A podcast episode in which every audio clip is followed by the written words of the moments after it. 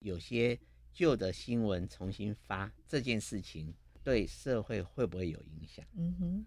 那我举个例子哈，假设现在凤梨很多，呃，辛苦的农民就开始要赚钱了，但是有人贴一张五六年前凤梨验出什么毒素什么的，嗯、就把这样的新闻在社群媒体上一直散播，是，那对这农民会不会有影响？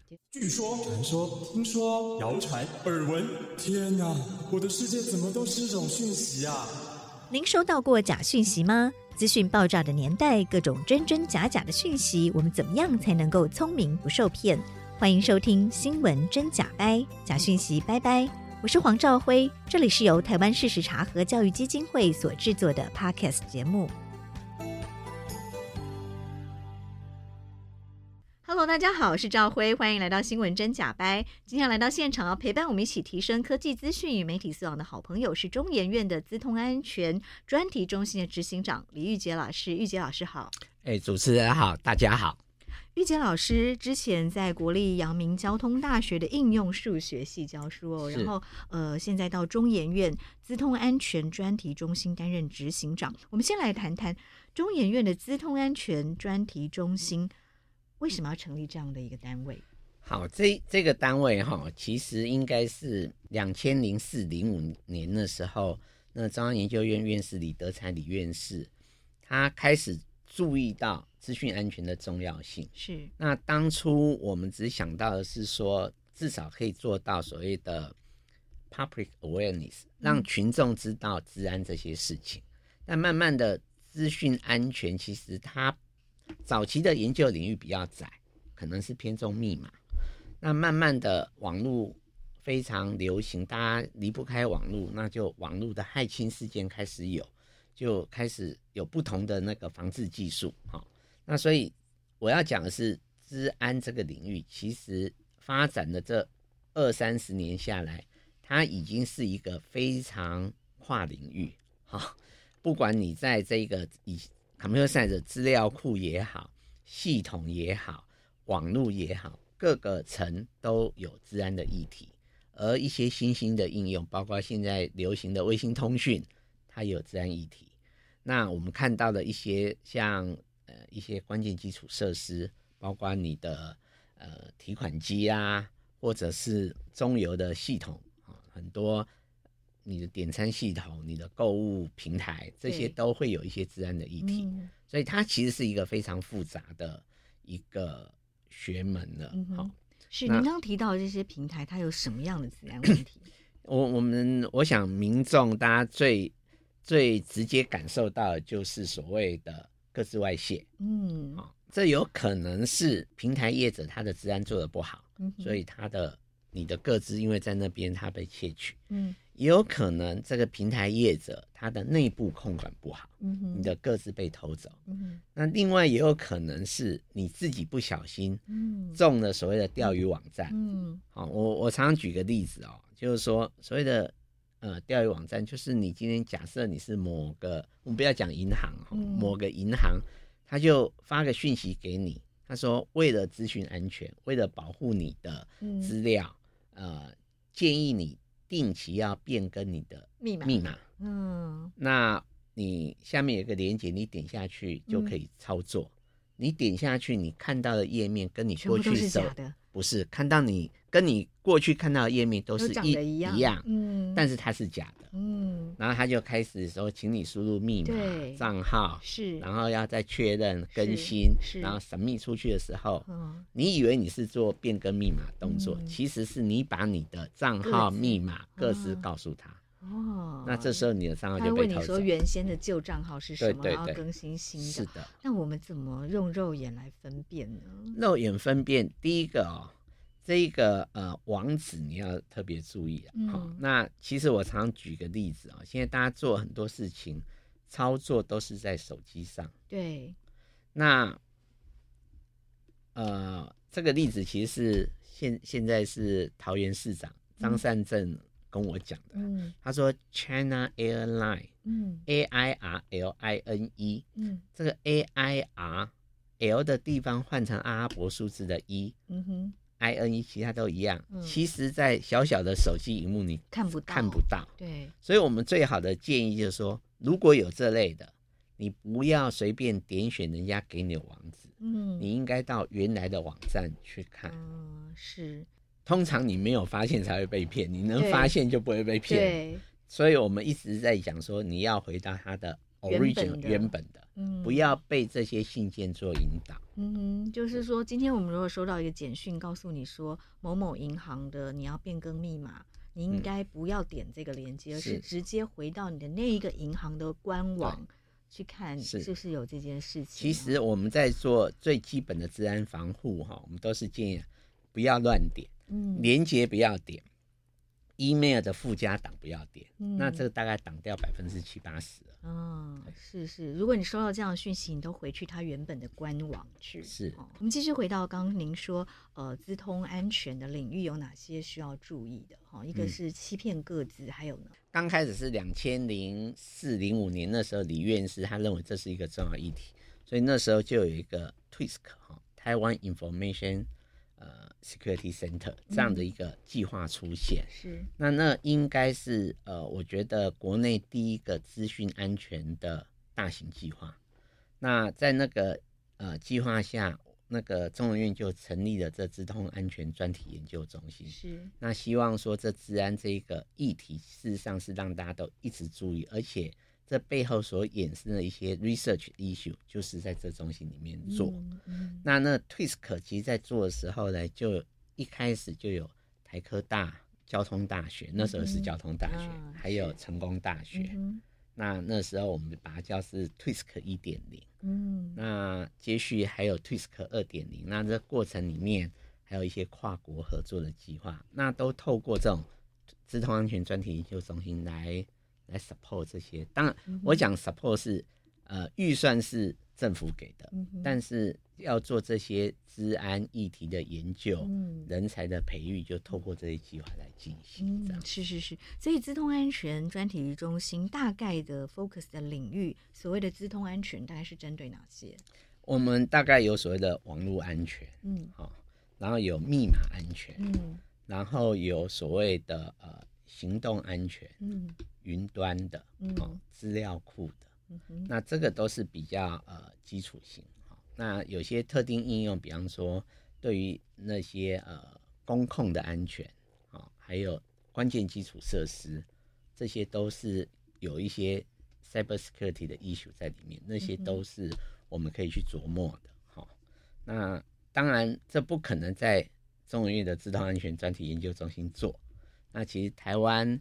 做治安的研究，事实上在各大学都有。嗯、哼那整个不管是国科会、教育部，其实都有一些对应的计划在 support 这这不同领域的治安、啊、嗯，是。其实治安对一般民众来讲，很多人都觉得我是 nobody，我也没什么可以偷的。嗯。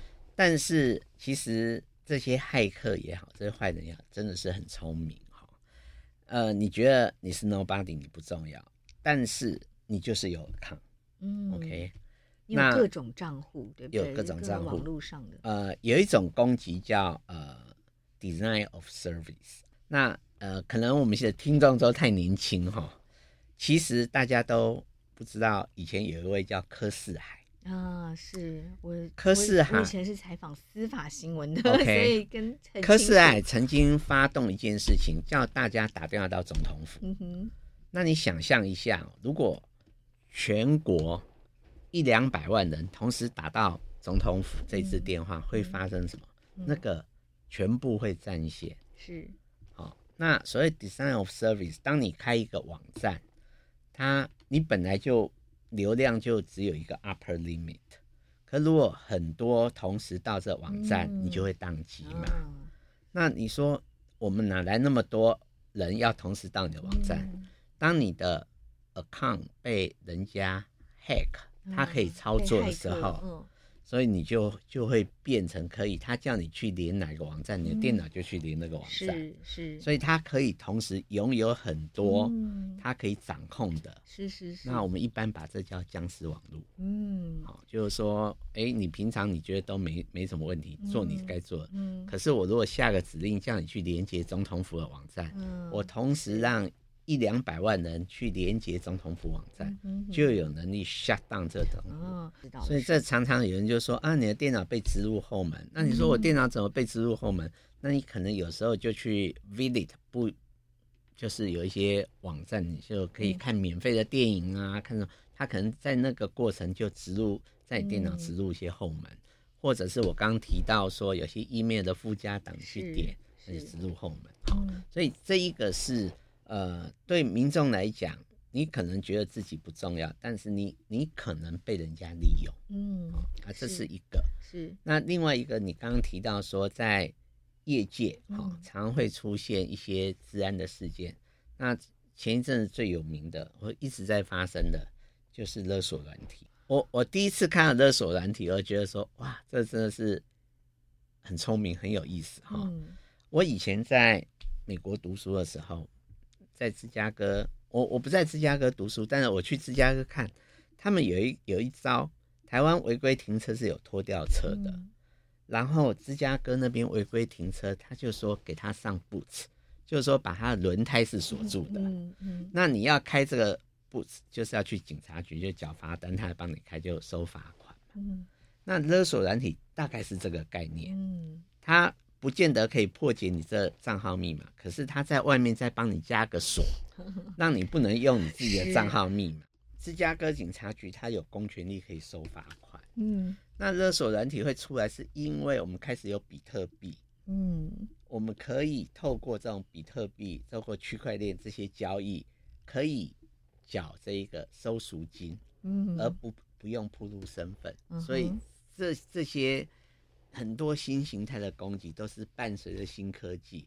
当这一个歹徒知道怎么样拿钱的时候，嗯、而不被发现的时候，那这种勒索软体就可以出来。嗯，是是，其实我台我知道台湾的可可的企业其实被勒索的状况好像还蛮多的，对不对？就是他用各种呃威胁到你治安的方式哦，然后就说你的账号密码或者是你的资料，我可以有办法。窃取，你要付我多少赎金？是，通常这个赎金都算过。嗯，就是说，他你如果账号密码被锁住，你的系统不能 function，嗯，甚至你产线受影响，你每天会损失多少钱？嗯，然后他大概就算一个数字，你愿意付，对你来讲最简单。嗯哼，大概就会变成企业的损失，可能。付这个罚款还呃付这个赎金还比较容易一些。嗯，是是是，所以这也是要提醒企业端跟个人端都有分别要注意的治安问题。是，是好，我们来回到您一直以来的研究，就是 AI 跟假讯息啊。应用数学系，所以 AI 一直是您呃研究了多久的时间？我我可能要稍微解释一下哈。是我我其实大学读应用数学，然后到美国。拿了 Computer Science 的 PhD，是。回台湾，我其实有十几年都在资工系，嗯，那我大概是二零一六年二月到交大，是、哦，那当初为什么到应用数学？是我的指导教，呃，我以前研究所的老师跟我讲说，他想要做大数据 Big Data 里面的的矩阵矩阵运算，那刚好我过去以来一直做 AI Machine Learning。那他讲这个，我觉得好像蛮有意思，嗯、我就过去了。是是。是那我们一直在做的 AI machine learning，我其实跟大家开玩笑啊，我刚回台湾的时候，那个机器学习其实是不 popular 的。嗯哼。大概知道的人也不太多。嗯。那我说我比那个王宝釧。运气好，我没有 不用苦守，还要十八年。我两千零一年回来，嗯，我们我一九九五年开始做这相关的研究，到二零一二年，其实 AI 就被大家是很注意了，嗯，那时候就开始有什么 Deep Learning 开始出来，嗯、是。到二零一六年，AlphaGo 赢了世界围棋的这个金头脑 AI 就一波，然后最近生成式又另外一波哈，所以 AI。其实这几年，我相信在未来这几年都还是一个主流。那不管这一个 machine learning 或 AI，其实里面有大量的数学，嗯，那有一些基本的一些数学可以帮上忙的。那当然，在 computer science 也好，在应用数学也好，都是做这种人工智慧、做机器学习很好的系数。坦白讲，嗯嗯所以我我就是在这个环境下做这样的研究。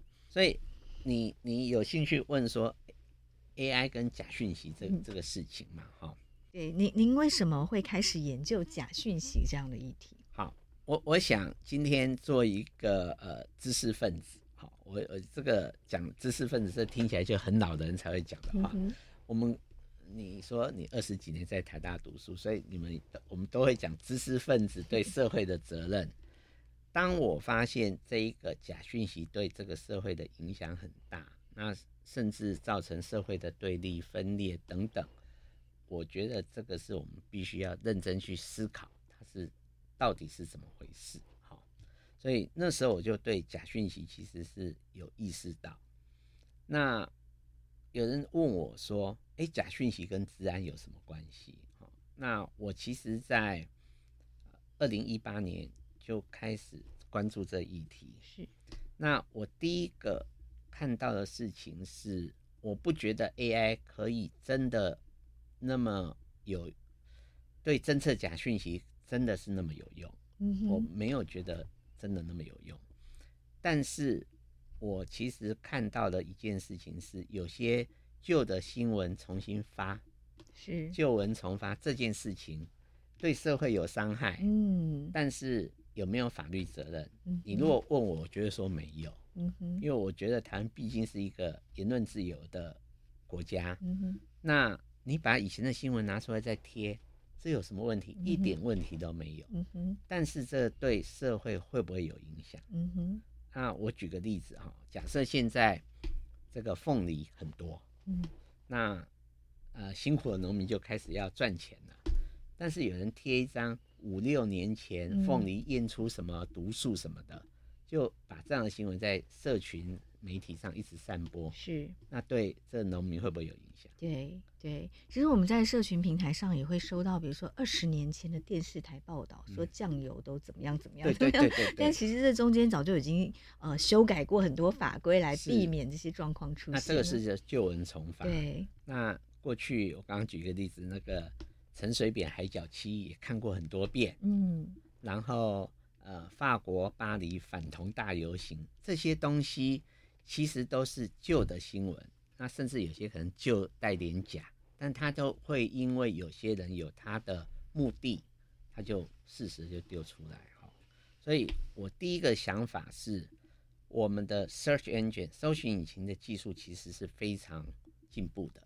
如果我看到一则新闻，我可以去溯源，我知道最早出现的时间点是哪时候，那把这讯息给读者，嗯、也许会降低他对这一个新闻的信赖，嗯，他甚至会去怀疑，嗯、哦，他就会知道说这是旧闻，不是新闻，哈，不，这是二十年前、十年前、五年前发生的状况，啊，跟现在已经不一样。因为就我们在在做研究当教授，我今天如果看到一些科学新知识，二十年前我绝对不会，好像发现新大陆，到处去跟别人讲，这个好像是我的知识是落后的。是，但是这些旧闻拿出来发，它一定是有有某种程度的目的，这是第一个发想。嗯，接下来就开始发现说，这种所谓的假新闻 （disinformation），其实国外是有在研究。嗯，首先呢，有所谓的。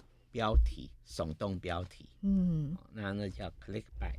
那用正面来看，如果你要做广告，你要吸引人家去点阅，那创造流量，这个是正面。可是假讯息常常也希望可以扩散，所以它的标题相对是耸动的。再来说，这个文章里面是不是多带一些情绪字眼？所以开始就想说，其实一篇文章你去看，从标题、从用词、情绪字眼。来源是不是从内容农场？然后这个发布人他的透明度、他的他的 credibility 怎么样？这些东西合在一起看，我好像有能力替这一篇文章打一个分数。嗯哼，好，所以那时候我就开始想说，也许这是一个可以用 AI 来帮忙做的事情。这就是一种媒体素养。对，对，好，那我们一直在讲说，对抗假新闻最好就是提升呃民众对媒体的素养。对啊，但是。有没有工具提供民众这种素养，或是试读工具？所以我在想说，如果我有一个打分数的这样的机制，好，那也许给民众一些参考值。那当这一个东西是非常可疑的，suspicious score 是高的，那你就降低你转发的意愿。那那是一开始做，后来发现说，也许我可以再往前做，就是说从这一篇文章，嗯，我可以去做推荐阅读，嗯哼。哦，就是这这篇文章，它可能是有可能是假，那也许它在事实查核中心在哪边曾经有人更正，或者相似的文章有哪些，那我们就推荐阅读。嗯哼，那我们我是一直相信，呃，你多听多看，你的判断力会增加。嗯哼，所以在这一个假讯息的的研究，就我觉得说，从一开始要溯源，然后到那个耸动字眼。到这个推荐阅读，这其实都跟 AI 有关。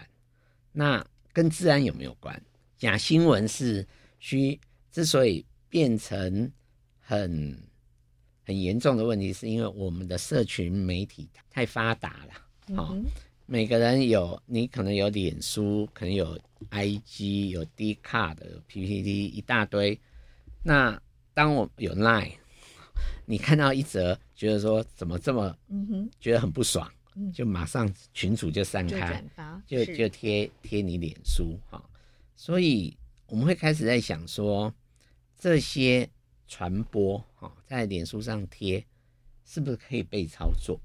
好，那我刚刚刚好有提到那个 design of service，如果今天脸书，我们一般叫所谓的将呃。幽灵账号 ghost account），嗯，有一些假账号，或者是有一些账号其实是是真的是有这个人，但他被 hack，嗯，或者说这个账号长期不用，他都被收了，嗯，那我今天想要发布一个假讯息在脸书上贴。这些就是可以来帮我按赞、帮我转贴的账号。嗯，嗯，那其实，在治安这个就是所谓僵尸网络。嗯，是是。之前在这个台湾那个 PTT 网站上，就有很多人去检举，嗯、对不对？对。去呃，然后或者是自己去报案，说他的账号很久没有用，嗯、然后被骇客入侵，嗯、用来做认知操作。是。所以认知操作，你就可以想想说，他一的是所谓的账号被 hack。嗯哼，然后就是变成僵尸网账号这样。那，那这个其实是在假新闻的传播非常大的一个工具。嗯哼，啊，所以我们怎么样进一步去看说，到底这传播的路径是什么？那哪些是所谓的 ghost account？有没有办法技术上可不可以 detect？嗯哼，那最其实我知道，脸书也好，PPT、PTT 也好，它也会把一些账号。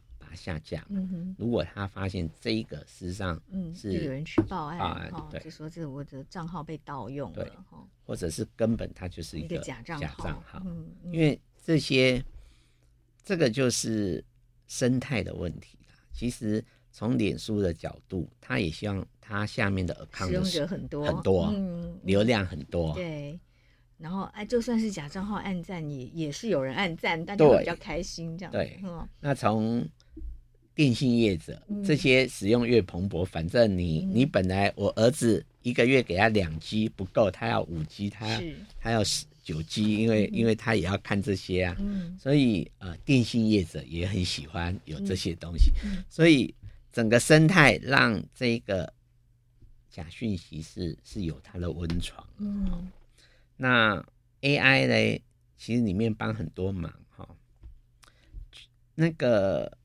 抖音或是 TikTok，TikTok 开始在欧美一些国家都都在都在限制嘛，哈。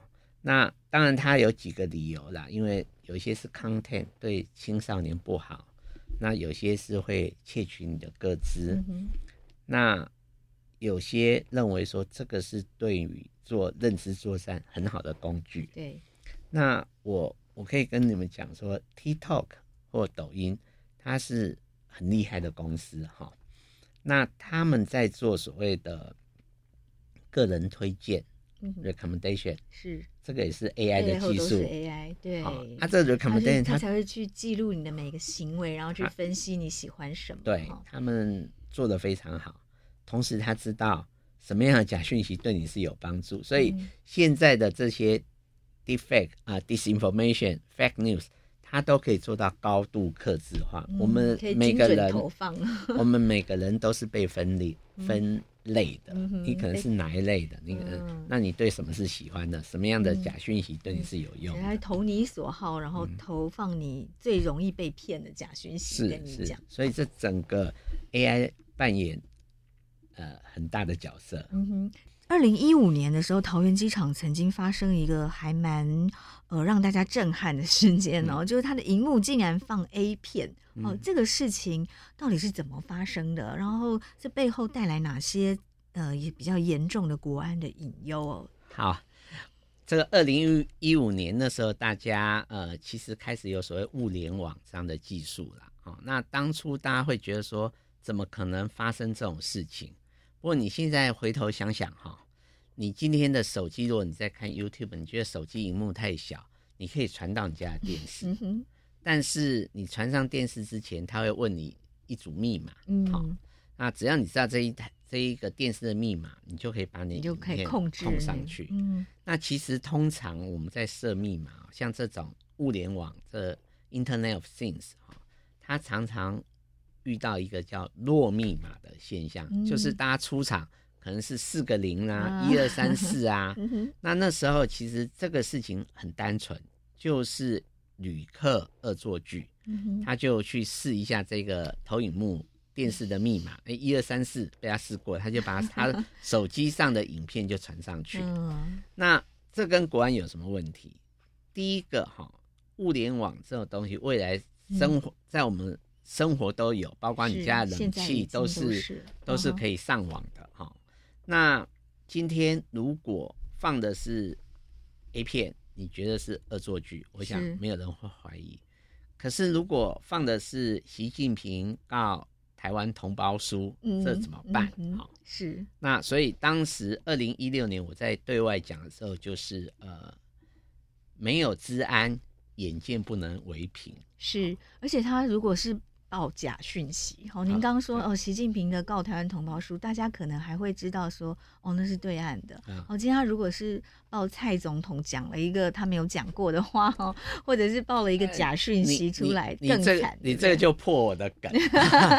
我我其实当时在讲是二零一六年那时候，我讲说没有治安。眼见不能为凭，是。那到后来有有深度造假 deepfake 的技术出来的时候，已经不需要习近平告台湾同胞书，他可以，习近平可以让蔡英文讲他想要他讲的话，是。这个影片是可以造假的。对，您提到这个 defect 声位技术哦，可以让任何一个人用任何一个呃用任何一个人的脸，任何一个人的声音。哦，讲出他没有讲过的话了，对不对？这是一个什么样的技术？Deepfake 深伪哦，它最早是用在好莱坞电影，对不对？后来有人用在 A 片上面，哦，把自己喜欢的女明星换脸哦。那前一阵子有这个小玉事件哈，是这个到底是一个什么样的技术？这一个 AI 其实是可以生成他要的任何的影像。嗯，哦，那最近那个啊，其实去年去年有一有人用 Midjourney 呃，写了一个画了一个太空剧院参加比赛，也也得奖嘛，哈、哦。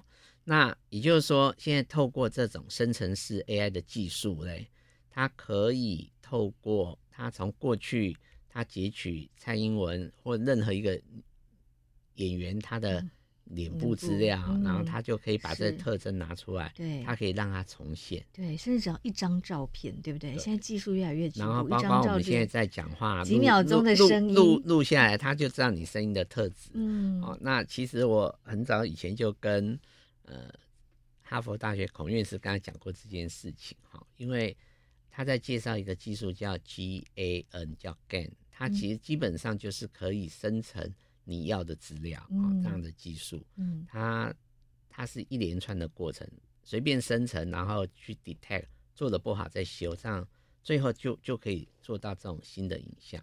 所以这这个东西哦，事实上确实是一个国安的威胁。那刚刚讲那个放 A 片这件事情，去年裴洛西来台湾，嗯，在车站、在便利商店也被置换，好、嗯，那那个都是属于恶作剧型的、嗯、的治安问题了，好、嗯，那当然坏人想了这些方法。那好人怎么办？对，像比如说 AI 生成的 Deepfake，他假装让奥巴马说出川普是一个蠢猪。嗯、面对这样的声位的影片啊、声音啊，嗯、我们用 AI 有办法来侦测吗？因为肉眼已经没办法看出来。用 AI 是有办法侦测哈。嗯哼，我们可以对每一个影片的每一个影片，事实上是有很多 frame，很多那个图片这样接续下来。那你可以知道说哪些事实上是被变造过，比方说它声音跟声音的那个 frequency 跟影像这个不是很 smooth 的对接，嗯，嗯哼，那或者是有些、嗯、呃奥巴马讲讲话的时候，可能有一些他常常做的特征，嗯、有些声位的那个影片是没有办法完全做进去的，嗯哼，事实上是可以做测试。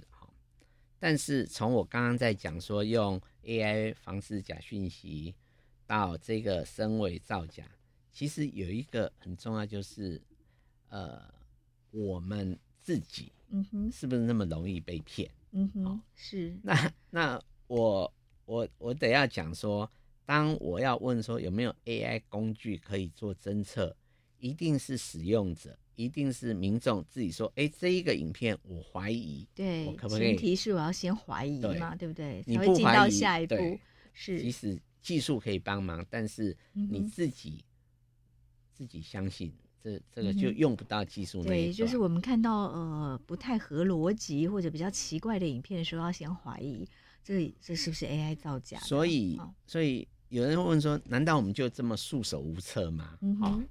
那我其实有一个解释啊，哈，就是过去在疫情期间，我们很多人都在看陈时中部长的记者会。嗯，如果你有注意哦，那个记者会一定是多台电视台在播。嗯哼，那个记者会开始前，那个电视台就先预告多久？嗯哼，那我认为一些重大讯息，我们一定要多管道求证。嗯，当你只有单一来源，就先。是是，就是有重大的议题的时候，国内不会没有媒体去，而且会有很多家媒体去的。是，对，所以我觉得那个是这是一个媒体素养，对，就是对自我的训练。是是，这是很重要的提醒。然后我们来回来谈 AI 科技哦，因为您刚提到，您觉得说这个声尾的影音是可以被辨识的，对。哦，但是呃，我也有一另外一种说法是，这样的辨识出来的 model，它只要训。加入下一代的 Deepfake 声位的训练里面，你这个辨识就被破解了。对，哦，所以他又有办法逃出你的辨识。哎、欸，所以你知道做治安哦，我们一度就说这个是在跳探狗，就一进一退，一进一退。嗯哼，你有有一个技术，坏人就很努力的把你破。嗯、当你知道他怎么来的时候。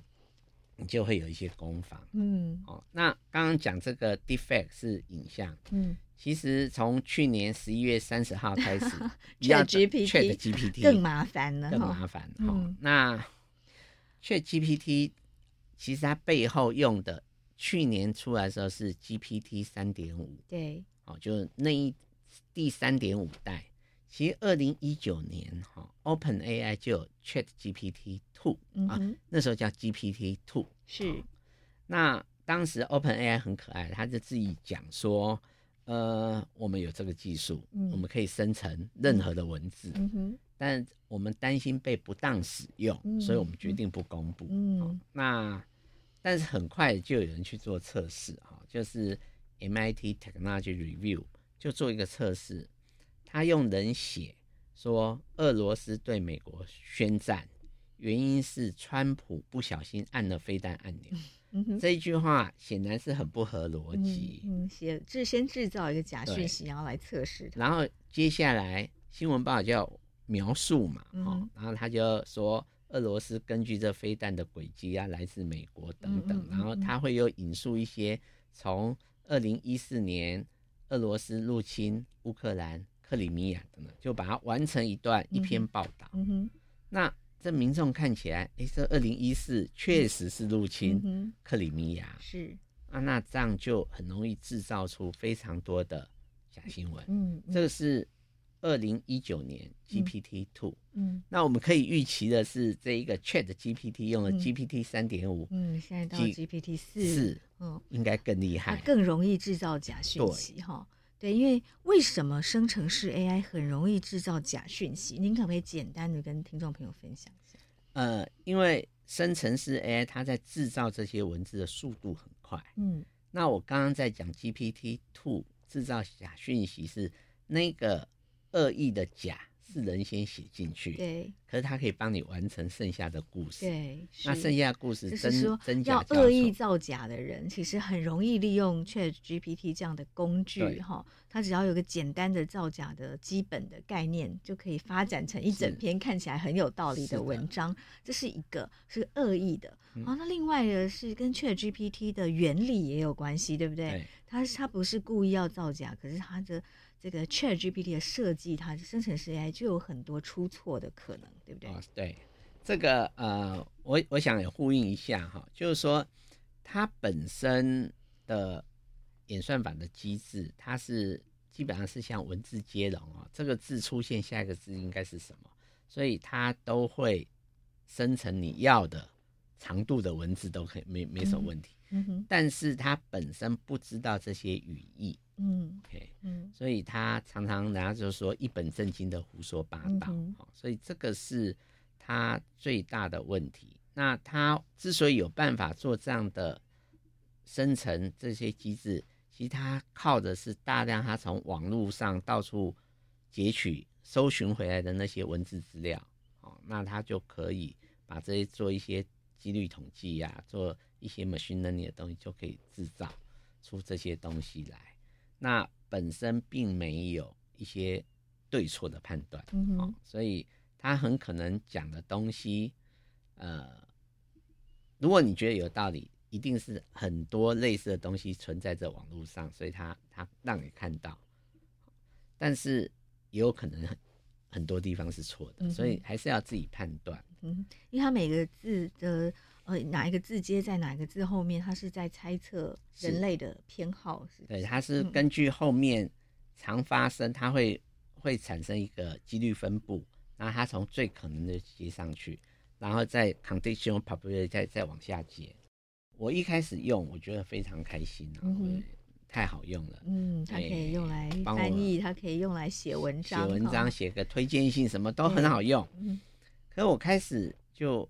觉得有点担心了、啊、哈、嗯。第一个，当然大家提到说他可能做假讯息，哈，就像我刚刚讲那个例子，是有心人可以利用他大量的制造很多假讯息、嗯。第二个，很可能是来自于所谓的 data bias，嗯，就是偏见，偏见。那资料本身就不是那么具代表性也好，或者说因为这资料可能偏向某一方，嗯、然后造成一些不公平，嗯、这个。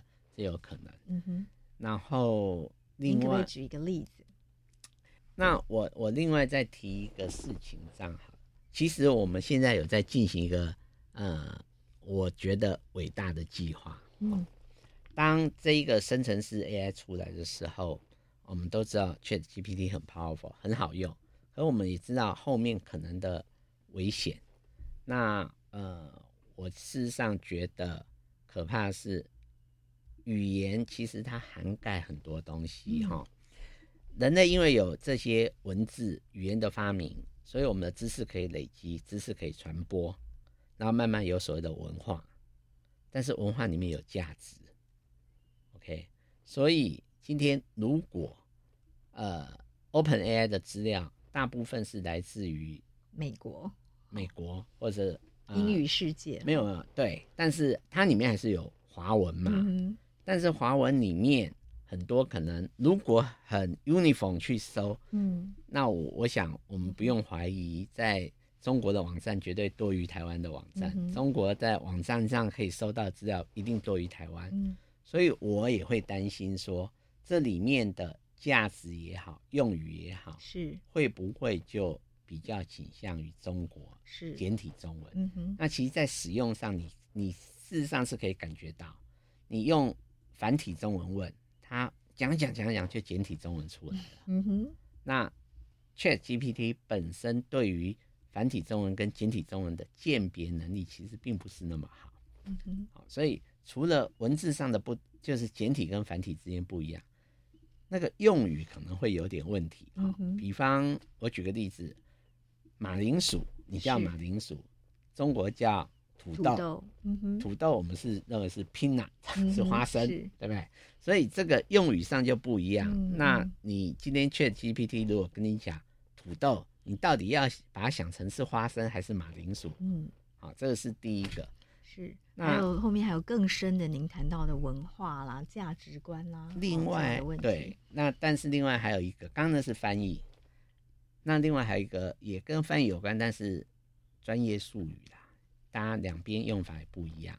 那比较混淆的，我倒是很乐意在这边分享我很喜欢讲的一个例子哈，因为我也教线性代数 应用数学系里面，在台湾哦，一个矩阵有行跟列，我们的行在中国叫列，我们的列在中国叫行，嗯，所以这两个就会正好搞混。我如果上课有中国来的学生在香港，我一定要先把这些澄清定义上，否则一定是鸡同鸭讲，嗯。大家是是正交，大家互相垂直的。嗯哼，好，所以这个呃名词上使用上也不一样。是啊，所以我事实上我们呃国科会就开始在做属于台湾的可信任的 AI 对话引擎。啊，哦，是要建立。台湾版的 Chat GPT，呃，我们不愿意讲台湾版的 Chat GPT，因为因为 Open AI 烧的钱、投资的资源远远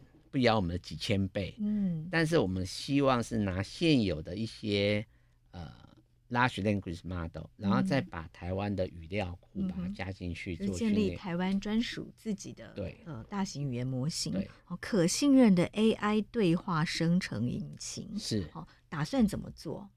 呃，事实上这已经开始了哈。那我们也引用最近呃，Meta 事实上是 Facebook 母公司，那它有有试出一些所谓的公版哈，就是它叫 Llama 2。嗯嗯。那这个东西你就把它想象，它是一个具备基本知识。只是对于中文的知识比较少，嗯嗯、尤其是繁体中文。对，台湾，我们就把它带过来，把我们一些台湾的语料库一、嗯、一些 open data 再加进去，再加进去，嗯，让他更了解中文，台湾的中文。嗯，好，那当然里面我们找一些人去做一些 fine tune 啊，然后我们也知道慢慢学习资料怎么样去准备，嗯、让这个系统可以。可以去做调整。我们大致是会怎么做哈？因为很多听众朋友可能对 AI 不熟悉，包括您刚刚说到的 Fine Tune 哈资料的收集，所以我们怎么样在利用呃现有的大型语言模型加入台湾的资料，然后是哪些资料，怎么来微调它？呃，这个东西其实是蛮 复杂的。对，我们可不可以用比较浅显的方式让听众朋友了解？呃、就就是说，从我们会从哪些资料？资料我们在看是，当然是越多越好了。好、嗯，那我们目前现在开始有哪些资料呢？比方说我们的课纲、我们的题库，嗯，然后我们政府有一些 open data，嗯，举例来讲说，像观光局，它有一些旅游指南，是、嗯，然后它甚至它有中英对照版本，嗯，好、嗯，那这些东西你把它放进去，它就知道说。太鲁格英文是什么？嗯，然后要介绍重要的景点，它就会跑出来。嗯，那这些资料其实搜寻呃整理起来还是蛮复杂的哦。比方说，我们也跟中央社 license 它过去十几二十年的资料是啊，那这些资料的文本其实是比较。比较中规中矩的，嗯嗯。那相对于网络上拿回来资料，嗯，有些它会是真实度，呃，媒体新闻媒体像中央社这样的媒体报道，毕竟可信度可信度会比较高。高对，嗯，那我如果直接从网络搜，可能有一些真真假假、色情广告、借 贷广告、诈骗广告这些都会跑进来，所以我们暂时就不用这一些资料。所以我们从源头上就是相对、嗯、先呃筛选过好的资料，资料，嗯，然后当然要有很多的算力，嗯、哦，那大概需要有一些像 GPU 啊，嗯、那这些就是由国家高速网络中心来协助，是、哦，那我说这计划要做哈、哦，就是要有人才，要有资料，要有算力，嗯，那我们。蛮不容易的，把这些凑齐整合起来了。对，所以真的希望说，在明，嗯、因为这计划应该是明年三月、四月会结束，嗯、但我们在这过程，我们会逐步试出。哦，太好了！所以我们就未来可以呃，在现有的基础上，有台湾自己的可信任的 AI 对话生成的引擎。是的，我们可以找到更可靠的关于台湾相关的或中文相关的资讯。对，而且是我们习惯的用法。嗯、哦，是是是，行政院最近也推出了这个行政院及所属机关使用生成式 AI 的参考指引哦。好，这个指引最重要的原则是什么？这个 Chat GPT 实在太 powerful 了，大家都喜欢用哈。那当然，我想很多人都会想用，比方说，你可以叫他帮你写个致辞稿，他可以写得非常漂亮的致辞稿。嗯，那呃，当时。国科主委他就说：“哎、欸，这个用会不会有问题？因为事实上，曾经这个 Samsung 他们使用了这个 Chat GPT，就造成他们的机密外泄。好，所以它本身就有一些，除了它的生成内容有真有假，可能不见得百分之百正确。那也有可能因为你很多事情去问他，然后你的你的心事，你的。”营业机密就会外泄，就这个风险是存在的，所以呃，行政院就国科会主委就开始想说，我们是不是需要有一个这样的指引？对，那我有参与讨论呐。我想简单来看，这指引至少有三个重要精神。第一个，责任在人，嗯，你用这些 AI 的工具，用生成式 AI 的工具，负责任就是。用的这个人，你不能把这责任推给这是生成式 AI，、嗯、所以第一个责任在人。嗯、哼第二个，它因为它整个生成的机制，它产生的内容不是百分之百正确。对，你要自己去判断。嗯，哦，你要去了解说这个是对或错，有没有根据？要有辨识能力。对。第三个，你在使用的时候，你要知道说它很可能泄露。你的机密啊，是，尤其政府使用的话，哦、特别危险。对，所以他这里有特别想要那种是机敏性的业务、嗯、是不能使用啊。所以生成式 AI，比如说 ChatGPT，我们在使用它的时候，其实也在回馈，哦，让它变资料库更多，然后变得更强大，对不对？所以我们输进去的资料就会变成 AI 学习的资料。是你讲完全正确哈。嗯、那当然，这个就影响到。不管是 Open AI 或是微软，或是未来 Google，他们做这一块生意，所以他们都会推出企业版，嗯、会跟你保证你的资料不会送到后台。嗯、他们有认一大堆保证的机制啊，嗯、但是这就是保证哈。嗯，那我常常跟人家最近常常举个例子啊，嗯，当然这个生成式 AI 很好用，你可以问 ChatGPT，呃，台湾最好玩的地方是什么？我如果要报税，要注意什么东西？哈，但但是你如果想一想，你你不见得很多事情都愿意这么直接去问人家。嗯、你要知道说，当你问他的时候。他都知道你的秘密了，所以你你可以，我们常常日常对话都是说，哎、欸，我跟你讲一件事，你我问你一件事情，嗯，不是我，是我朋友，对，对我有个朋友怎么样哈？可当你问 ChatGPT 的时候，是他知道你，他就掌握你所有你问他的东西，那你用越久，他越知道你的秘密，是的，嗯，是是，对。对，所以它虽然很好用，我们把它当个好朋友，可是要小心，它其实是一个陌生人，是，因为他我们完全不知道他会怎么运用我们的资料。所以，所以我我其实呃有几我这十几年演讲哈、哦、都有最后有两页投影片，嗯，一个是你使用什么 Gmail 啊，使用 FB 啊，一堆那个 social media，其实这些背后后台都知道你，嗯，好、哦。然后刚刚讲物联网，你家的电器都上网，其实你的一举一动都被监控了，都被监控。那那我我不是反对这些科技，嗯，只是说我们在使用的时候，我们自己要有那种意识哈，就是说这个东西我可能牺牲掉我哪些资料，嗯，做这个我可能有哪些要注意，所以那个还是回头来讲说，大家要有基本的治安意识。那你今天如果呃有个电话跟你讲说你家人怎么怎么讲的都对。不代表他讲，不代表他讲后面的事情是真的。嗯、你自己还是要有一个验证机制。嗯嗯，包括我，我可能跟我儿子就会有一个通关密语啊，就是说以免被 deepfake 的时候，你要确定那个真的是你的儿子在跟你讲电话。即使这个声音是我儿子的声音，嗯、但是我也要确定是。对，而且甚至是影片，就是说你要跟他。用影片，他都不一定是真的那个人，对，对不对？所以要有你们彼此之间才知道的通关密语。当然，我也不希望这样讲以后大家生活变得很累、很紧张这样。对，其实可能没那么糟糕，但是你自己要知道说，因为科技已经进步到这个到你的生活了嘛，哈、嗯。但你要知道说，当你做这个决定的时候，后面的影响会有多大？比方说，你要转账，小额支付五十块、一百块。I don't care。嗯，那今天要转个二十万，嗯，这个要先确认一下，这个人真的是你儿子，你要打个电话给他，对不对？所以，所以有些就是你刚刚就提到一个重点，就是要要有不同的 channel，嗯，去做验证，嗯，这是现在在讲这个治安，常常有人在说的，就是零信任架构，嗯，零信任架构，就是你要随时怀疑这可能是假的。